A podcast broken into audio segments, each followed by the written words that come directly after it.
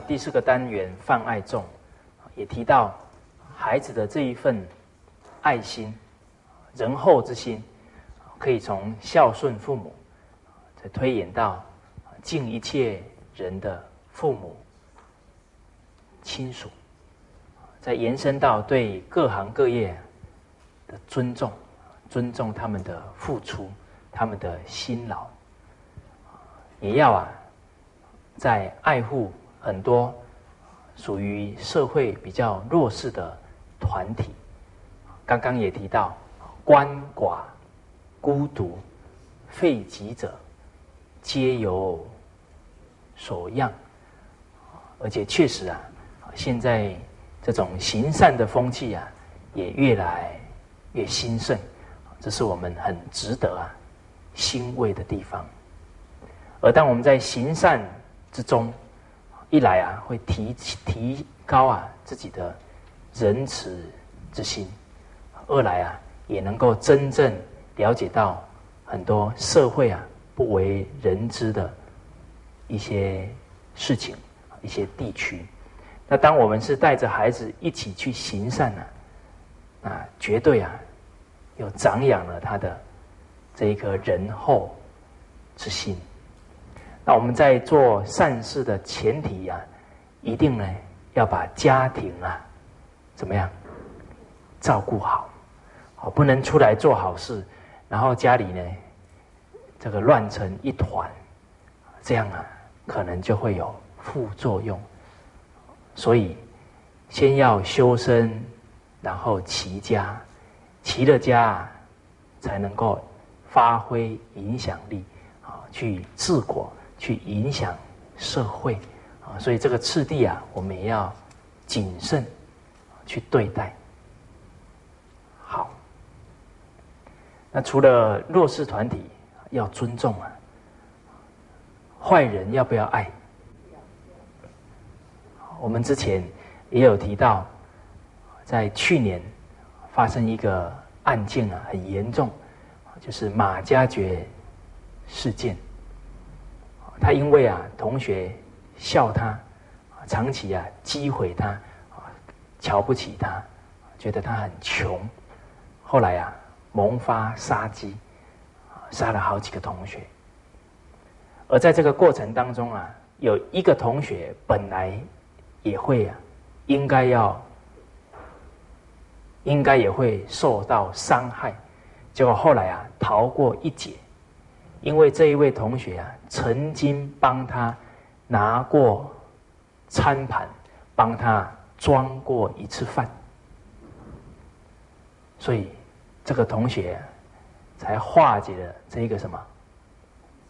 危难，所以确确实实啊人有善心呐，自然就会有什么。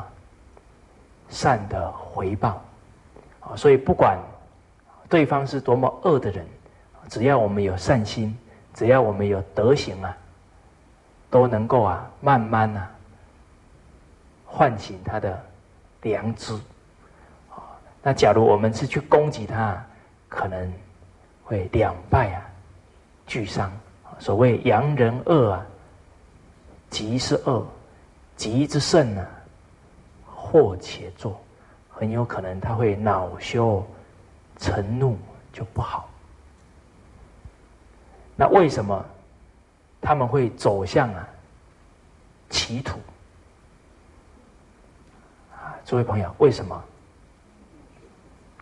啊，没有好的家庭教育，没有好的学校教育。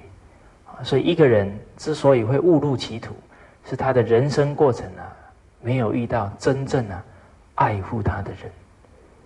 所以可恶之人呐，必有可怜之处啊，我们要去同情。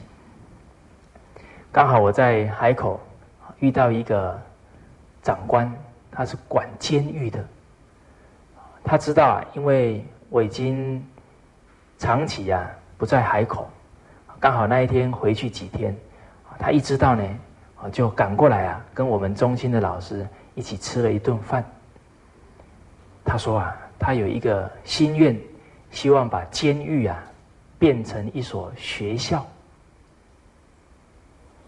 我听到这里啊，很感动。真的，一个政府领导人真有心做善事啊，那就有非常非常多的人啊，可以得大大的利益啊。我记得在海口办第一次的课程，办了五天呢。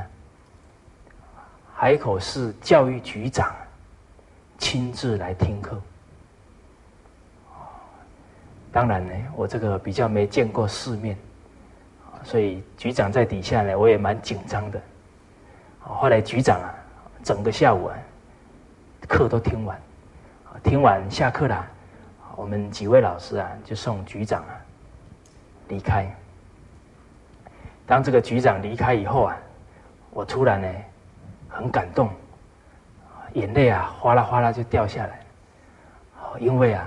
我们常常看这个德育故事啊，每一位好的官员呐，都可以利益一方，都可以让这些人民呐，生活思想啊得到很好的发展，他们的家庭啊都会有深远的影响，所以一想到呢，只要有好官出来啊，就会有好的。社会风气，所以想到这里呢，就很感动，所以旁边的人也不知道我在哭什么，都被吓坏了，我说没事没事，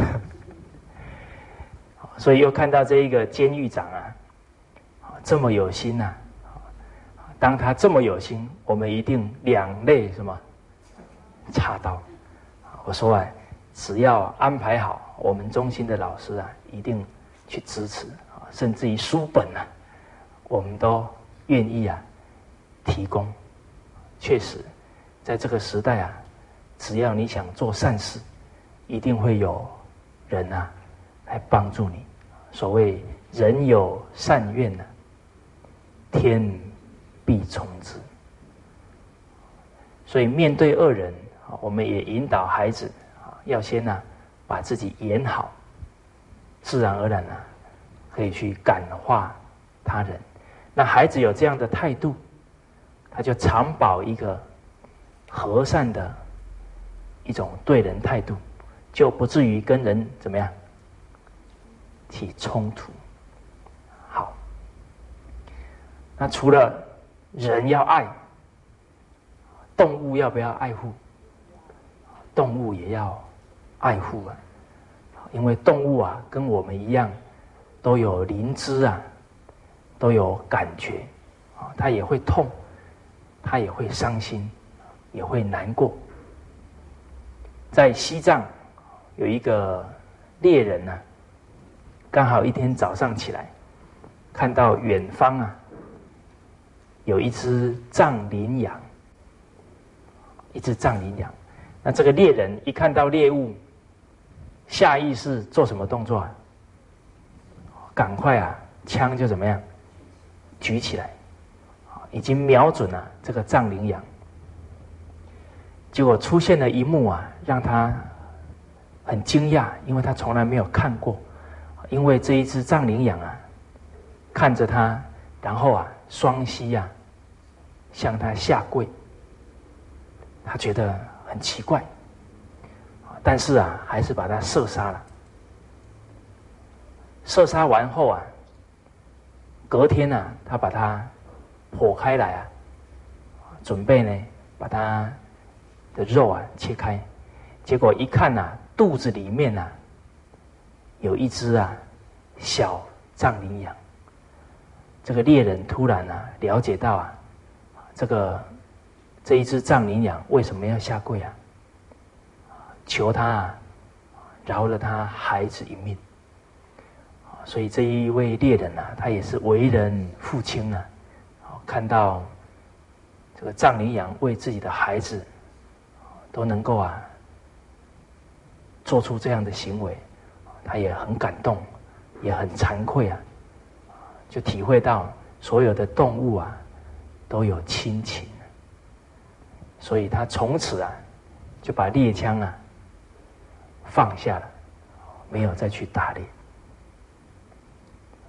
那另外有一个猎人呢，他是专门啊夹那个黄鼠狼，都是用猎具啊把它夹住。刚好有一天，他发现了他的猎具啊，抓住一只黄鼠狼，他就近一看呢，只有黄鼠狼的皮呀，身体不见了。这个猎人呢，就顺着黄鼠狼留下的血迹呀，一直跟过去，跟到黄鼠狼的窝里啊，一看呢，这只黄鼠狼。是使尽全力啊，把它的皮啊脱掉，然后自己啊跑回窝里面啊，正在啊给他的小孩啊哺乳。那其实啊，这一只黄鼠狼已经啊去世了，他的小孩啊还在吃他的乳水。所以你看，一只黄鼠狼，纵使在生命攸关呐。他的念头啊，还是为孩子，他那一份母爱啊，不输给我们人类啊。所以猎人看到这样的情景啊，他也从此啊，不再打猎。所以我们从这里啊，也去想到了白居易那一首诗啊：“莫道群生性命微。”一般骨肉一般亲呐，劝君莫打枝头鸟，只在巢中啊望母归。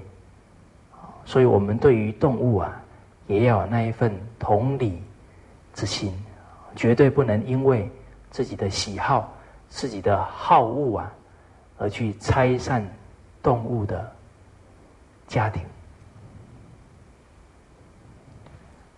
不止啊，动物需要我们关怀啊，植物啊，也跟我们是一体的，都在这个地球的生命共同体之中。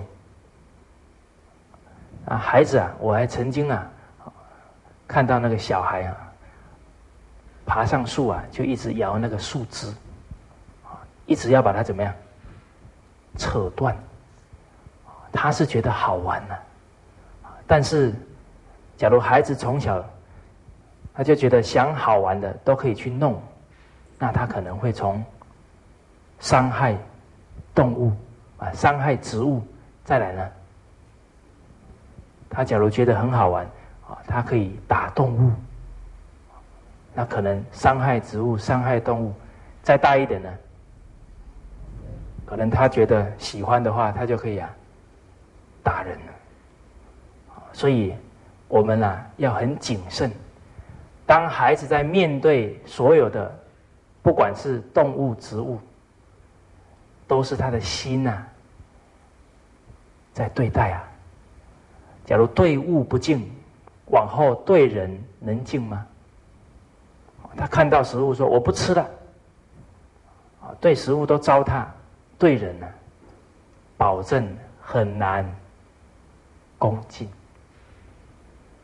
因为啊，一真啊，一切真。这个一是什么？一呀，就是一个人的存心呐，他的恭敬，他的真诚。假如是已经内化在心里的，他表现出来的行为，自然都是恭敬真诚。当他对物都不真诚，都糟蹋，都为所欲为。那他这一颗心啊，已经失去恭敬了。等到他面对人的时候，能够马上调回恭敬吗？那是不可能。所以我们所穿、所我们所吃，都可能是父母的关怀，父母的辛辛苦钱买的。当他能珍惜这些物品，也就是珍惜。父母的付出，所以这些啊都不离一个人的心境。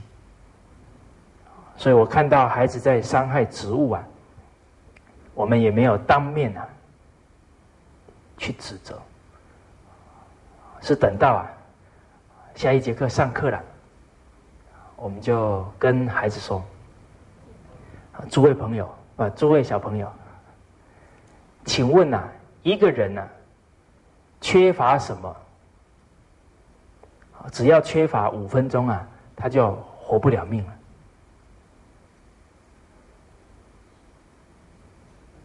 缺什么？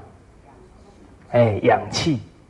哦，你今天缺食物哈，可能还可以撑个八天十天呢，都还活得好好的。你今天两三天没喝水啊，可能还没关系。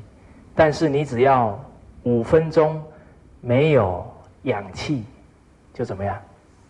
死定了，可能就脑死了。好，那请问氧气从哪里来？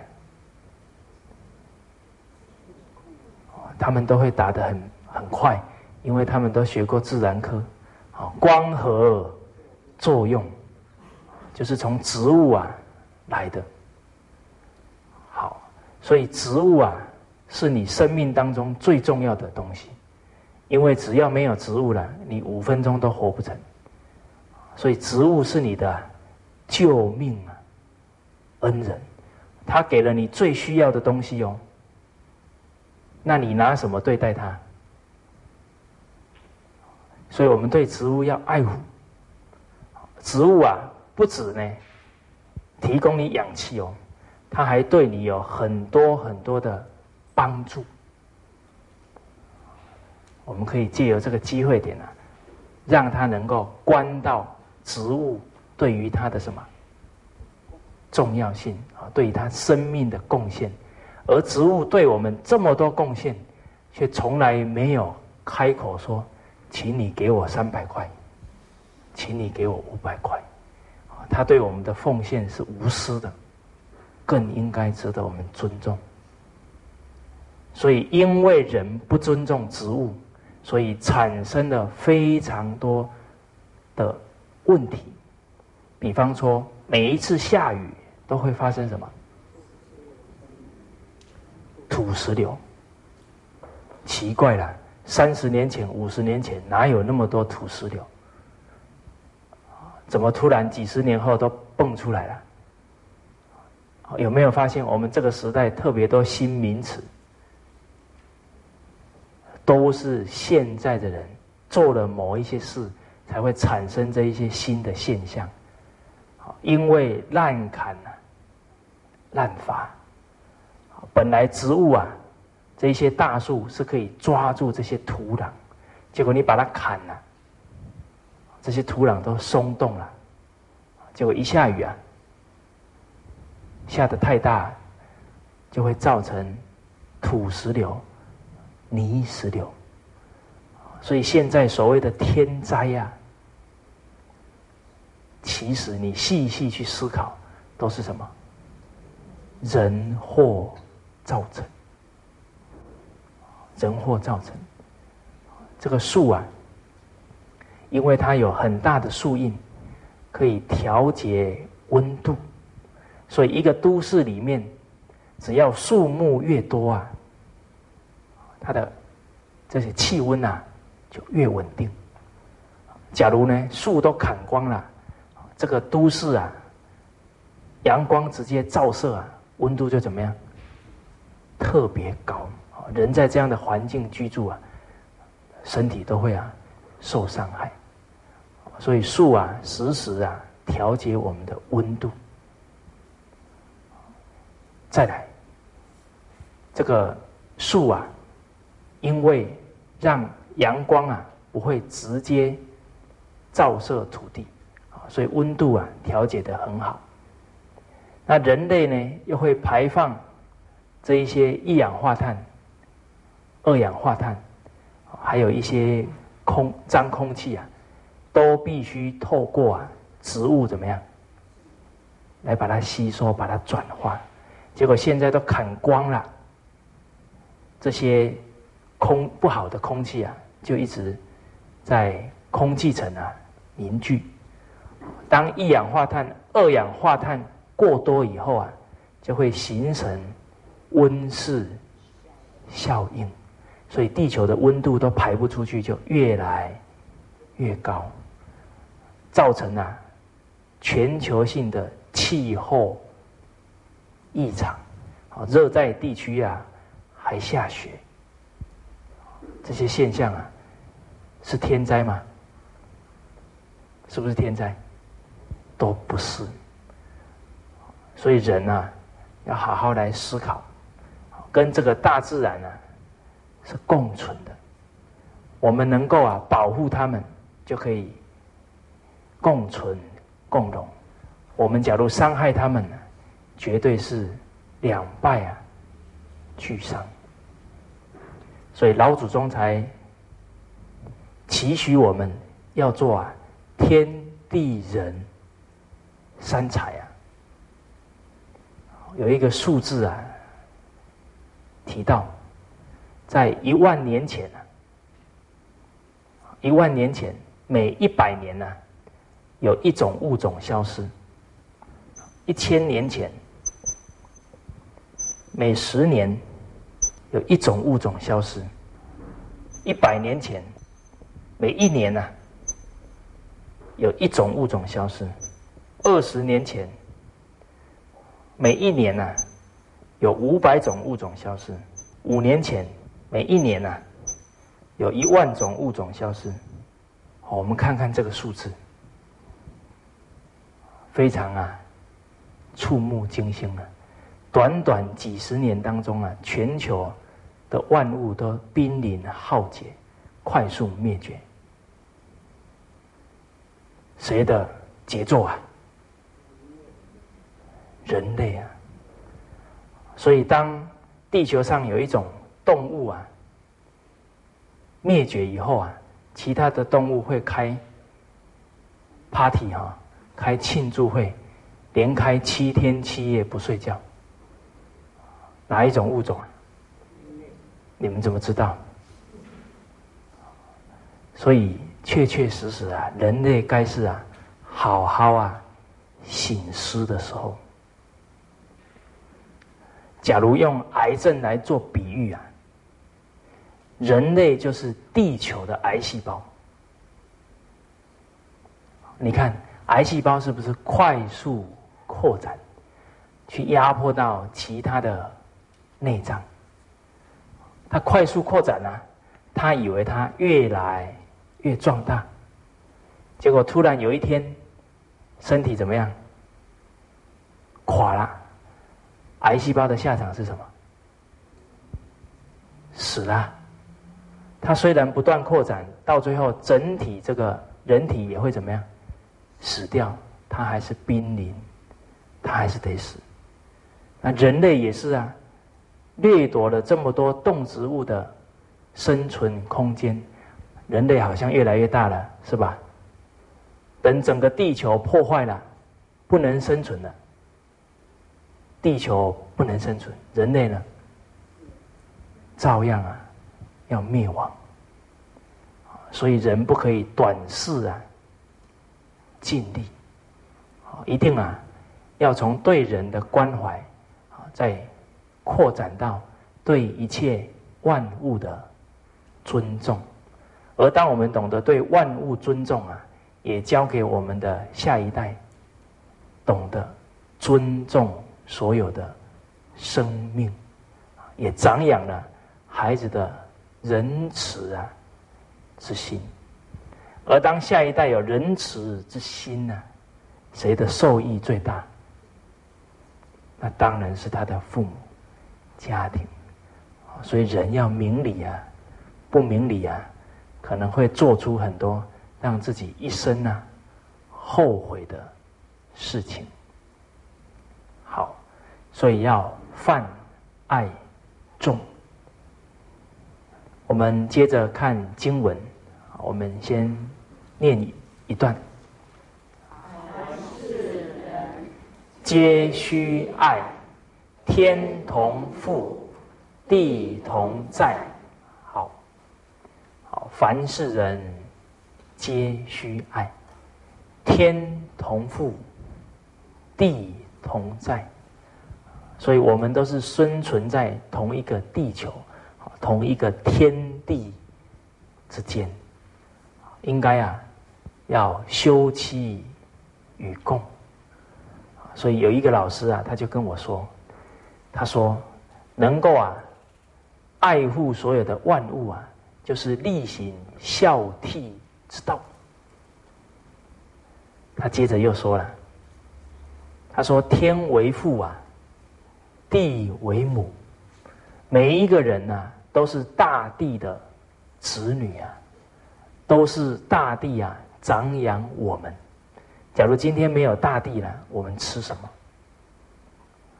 所以因为大地长养我们，我们念这个恩德，地呀。”为母亲，而母亲所长养出来的所有的万物啊，都是什么兄弟姐妹啊？所以我们不应该去残害动物啊，这样就没有孝悌的态度所以这位老师呢，他把那个心量啊扩得很宽，那也确实啊。大地为母，当动物啊，我们人类不懂得尊重动物的时候，这个整个家庭气氛怎么样？怎么样？非常的混乱。所以你看，这么多的动物在灭绝，当这些动物看到人类的时候，都怎么样？马上就啊，跑掉了。听说是遇到中国人的时候跑得特别快，这个我们要反省，因为呢，中国人天上飞的、地下爬的、水里游的，这个口腹之欲啊，要节制啊，不然不知道会屠害啊多少的生灵啊。很多的动物都是被人吃的，都灭绝掉了。好，所以天同覆，地同在。在战国时代，有一个名相啊，叫孙叔敖，他也是相当有德行。刚好有一天呢，他在外面做事。看到了一头啊，两头蛇。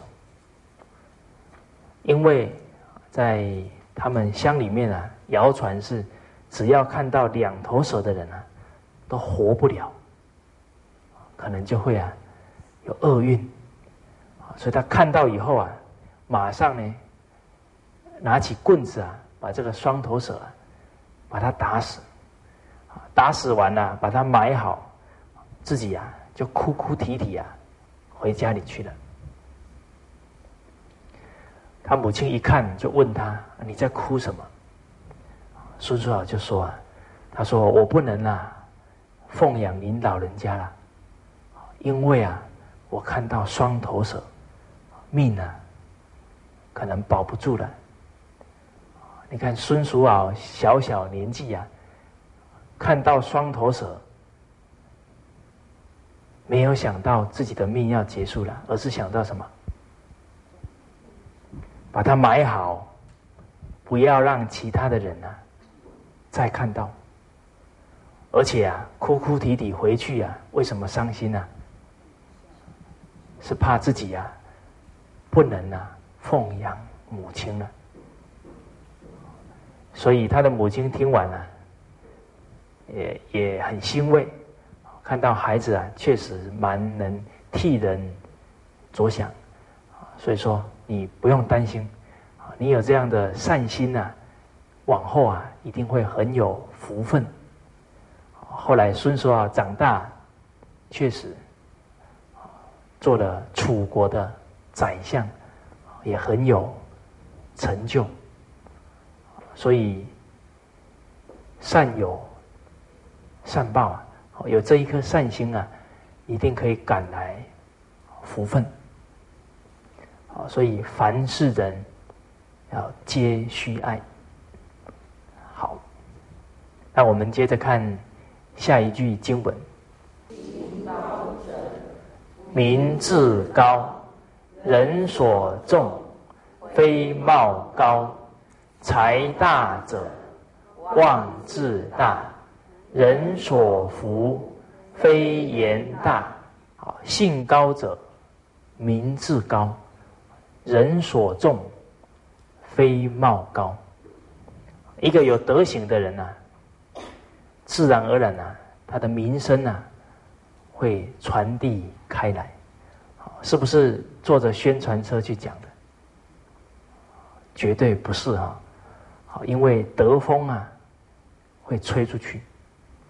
所以孔老夫子在《论语》里也提到：“君子之德，风。”小人之德，草；草上之风，必偃。这个小人是指一般的平民老百姓。这个偃，好是指啊，草呢低下身来，代表啊，这个德风一吹过去，啊，所有这些平民老百姓啊，都会受到教化，都会啊。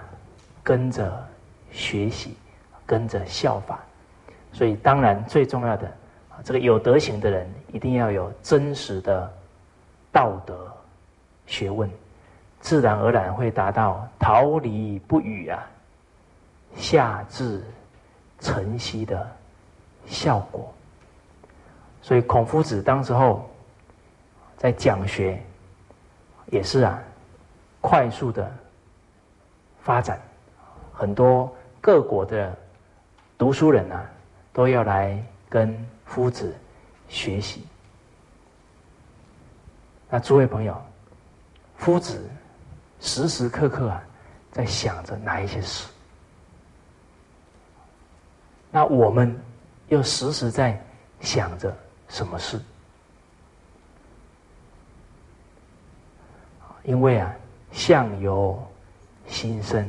心所想啊，一定会表现在处事做人、日常生活之中。当我们可以去理解到，哇，圣贤人他的所想跟我们之间的距离有多大，我们就知道啊，如何啊赶上来。众去远呢，以见机嘛。诸位朋友，我们平常都想什么？有没有想股票是要上还是要下？好，还是在担心儿子这一次数学会考的怎么样？好，那夫子啊，在《论语》里面有提到，他每天所忧虑的四件事。德之不修，学之不讲，文艺不能喜，不善不能改，是无忧也。夫子啊，每天呢，非常积极的修养自己的德行，啊，所以他担忧的是，一天空过，所以呢，不能德之不修，不能啊，学之不讲。自己有所领会的这一些道理，一定要啊，怎么样？把它讲出来，让更多的人受益，好，让更多人的慧命啊得以长养。好，文艺不能喜，只要知道正义的事啊，一定啊当仁不让去做。不善不能改，时时想着自己还有哪一些缺点，要赶快啊修正，不能啊懈怠。所以夫子有这样的存心，所以他的德行啊，他对于人群的贡献，自然而然越来越大啊，自然而然呢赢得所有这一些平民百姓。对他的尊敬，对他的爱戴。所以，性高者，名自高，人所重啊，非貌高啊，绝对不是因为啊，他长得很帅，绝对不是从容貌，容貌绝不可能啊，让一个人打从心里佩服，那是不可能。下一句，财大者。妄自大，人所服啊，非言大。一个真正有才华的人，他的声望啊，也会自然而然传扬开来。人所服啊，非言大。好，一个人的才华绝对不是自己在那里夸大，在那里炫耀，而是因为才华让人家。打从心里啊，佩服。而这个才啊，绝对都是建基在一个基础上。哪一个基础？德行哦。假如有才无德，能不能让人家佩服？不行啊。所以这一句的前面是讲到性高者，一定要有德行。由于他有德行。他所学的才华都是在一个目的出发，能够啊利益家庭、利益社会，所以他这一些才华一定会啊让人佩服，让人受益，所以大家会对他很服气。绝对不是说拿了这个才华只为了一己之利。那就不可能啊，赢得他人的尊重。那我们往往啊，看到很多人才华很好，都会心生羡慕。可能孩子也会这样：哇，怎么这么厉害？这个字怎么写这么好？歌怎么唱那么好？能够把字写得很好是结果啊，原因在哪里？所以我们要进一步引引导小朋友啊，不能只羡慕他人，要看到啊，他这么好的本事的背后啊，绝对不是一触可及啊。所以若要功夫深呐，铁杵磨成绣花针，所有的本事哈，绝不是。从天上啊掉下来的，要让孩子建立这样正确的态度，绝对是有恒啊为成功之本。所以我们看到《弟子规》书法写的很漂亮，是杨淑芬老师啊亲笔写的，看了我们都会觉得写的很好。很羡慕。哎，老师写了多久啊？已经四十一年了。从五岁开始写书法。老师说，他们以前练书法，一天都是练一叠的纸，一叠纸，都是这样啊，一点一滴啊，磨练出来，才能现在啊，拿起笔来，随心是吧？所欲不逾矩啊！所以确实都是要有用心、有付出，加上恒心，加上啊有那一颗为人服务的心呢，他的才华才能不断的什么向上，不断的突破。所以老师现在写很多的字帖啊，往后都要出书，要挂到网上。然后写着“欢迎欢路，功德无量”，希望啊，刚好自己啊有这么好的家庭，因为老师的父亲啊就是书法家，而他的父亲啊也是二十七岁啊才开始学书法，所以父亲给了老师一个很好的榜样，只要好学，都不会啊嫌太晚。诸位朋友听完之后，有没有想要拿起书法来练？好，所以父亲有这么好的榜榜样，有这么好的家庭，成就了他的才华。所以要取之社会啊，要用之社会，绝不能啊白来这一招。好，所以财大者望自大，人所福啊，非言大。那我们看下一句经文，我们把它念一遍：勿自私。人所能，勿轻之；勿产富，勿骄贫，勿厌故，勿喜新。不闲，勿事搅；人不安，勿话扰。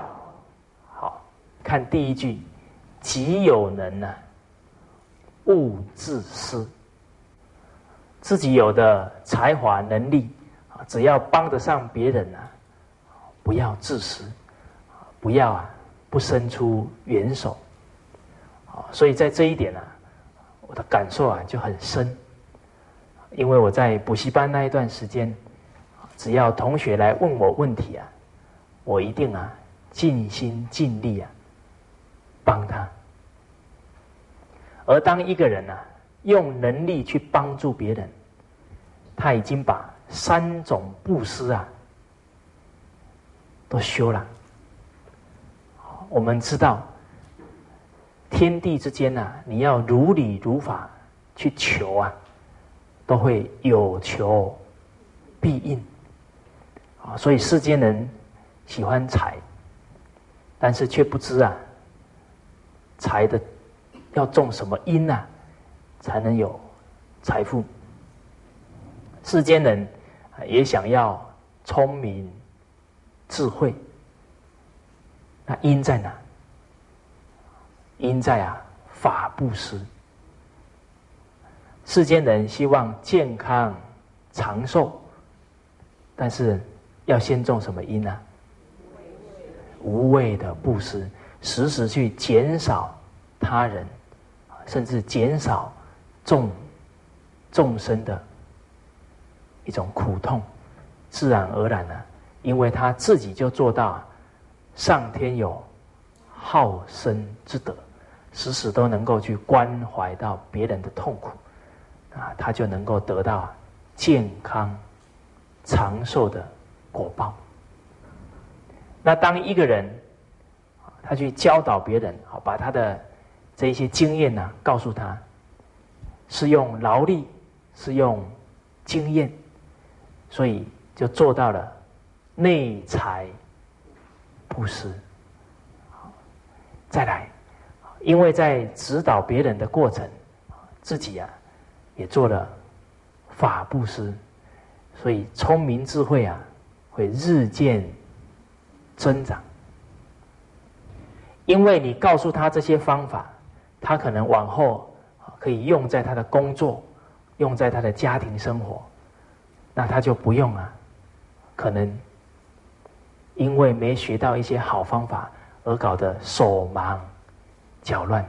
他假如没本事，可能常常要担心，我都没有办法有好的收入。那我的妻子、我的儿女啊，心里面啊都没有安全感，常常都要担心受怕。而当我们把这一些做人做事的道理给予了他，他有所成长了，就能够安定一个家庭，所以这也属于无畏布施。所以其实一个人做法布施的时候，同时具足啊三种布施，而且法布施啊。是根本啊，解决一个人的问题。我们之前也提到啊，救急不救贫。哦，你可以帮助他一时，但是他假如思想观念没变呢，可能你越帮他，他越依赖，那可能就有副作用。所以最根本的帮助一个人，还是要让他接受正确的教育，从思想观念呢去改正，生命才能根本解决问题。所以我们也要告诉孩子：己有能啊，勿自私啊，量大服务才会大。那我们有一位老师，他从小啊就很会帮父母啊做家事，这些弟弟啊妹妹啊也是他在照顾，看起来好像很辛劳。但是后来啊，他念小学、念初中、念高中，念到大学，很自然啊，他没有想要去当干部、当领导，但是往往机会都怎么样，都会到他的面前来。那像在大学，学生会主席，这些工作啊，都跑给他，因为从小做事磨练。所以，办事能力啊特别强，所以不想要名啊，名也怎么样到眼前来。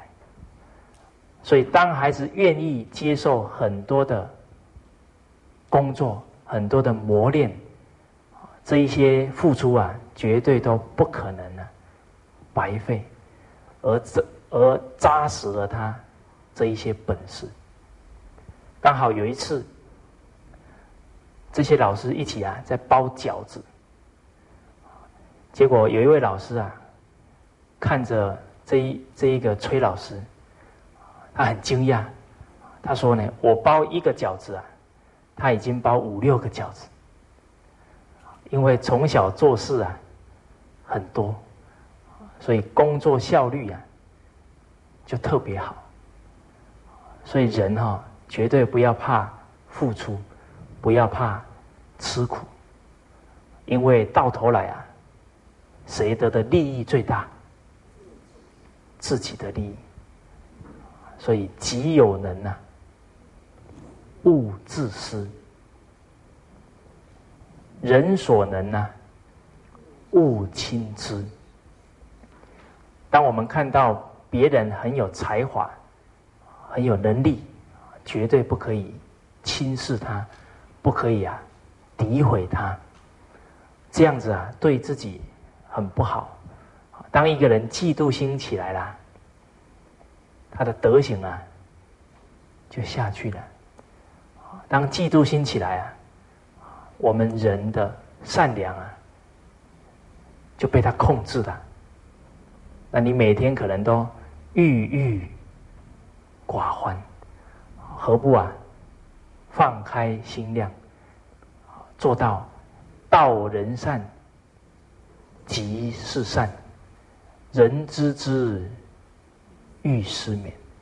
所以以前读书人啊，都保持着英雄惜英雄，因为啊，难得有好的人出来利益社会，而成事不易啊，要把很多好事办起来，容不容易？不容易，我们应该成人之美，好，有多少能力啊，也要啊，尽心尽力帮他，一起把好事啊做起来。好，所以当我们处众在群体之中，很可能都是要面对大众的事情。假如没把事情做好，很可能影响的不是一个人，不是一个家，而是什么？很多的人群呢？所以我们有机会啊，替众人服务，绝对不能起嫉妒心，因为这个嫉妒心不止障碍自己啊，还有可能把众人的事啊，怎么样搞砸了。所以，我们应该保持着不求有功啊，但求无过。啊，团体当中要能随喜别人的善行，要能啊成就别人的善事，用这样的心胸去做，啊，去成就他。那我们跟他的功德啊，也是无恶啊，无别。勿产富，勿交贫。对于有钱人啊，我们不需要去谄媚；对于贫穷的人，我们也不应该啊骄傲、瞧不起。子路曾经问孔夫子：“贫而无谄，富而无骄，何如？”就是问夫子啊。贫穷的人也不会去谄媚有钱人，有钱人呢也不骄傲，那这样算不算啊？有修养？夫子说还行，但是啊，应该要再上一层，要能够贫而乐，富而好礼，就是啊，纵使贫穷，他不去谄媚，他清楚啊。为什么他现在贫穷？他应该啊，好好再种富有的因，种财布施，之后呢，自然就能够命由我做。所以读书人明理，所以他可以贫而乐，可以乐得做君子；富而好礼，就是一个人纵使很有财富了，但是啊。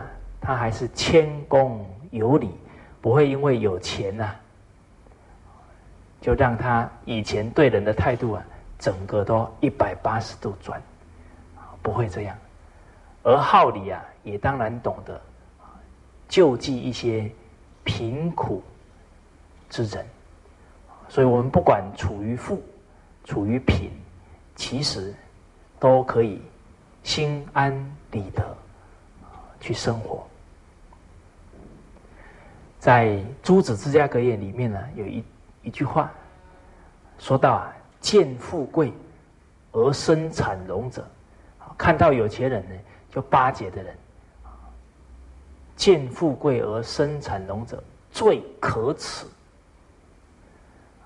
最让人家看的怎么样？很不舒服。哎呀，真是丢脸。遇贫穷，看到穷人。而做交泰者，见莫甚。看到贫穷人就摆一副很了不得的样子，啊，去欺压别人呢，那是见莫甚。虽然他有钱呐，但是他的行为并不高尚，而是很怎么样？卑下的。那很有意思啊！我给我的学生念这一篇《诸子之家格言》呢。所有的句子呢，他们都念得很平常，但是只要念到这两句啊，都会慷慨激昂。见富贵而生产农者，最可耻；遇贫穷而作交泰者，见莫甚。所以，当他们呢念得这么大声呢，相信呢，在他们的心中啊，一定留下深刻。印象，在他们往后啊为人处事，应该啊就会遵循这个教诲，啊不至于啊去瞧不起穷人，去巴结啊有钱人。而说实在的，巴结有钱人呢，人家未必啊会接受，因为当他有见地啊。你这些面鱼之词，这些谄媚啊，他反而会觉得瞧不起你。好，那这一节课呢，我们先上到这边，谢谢。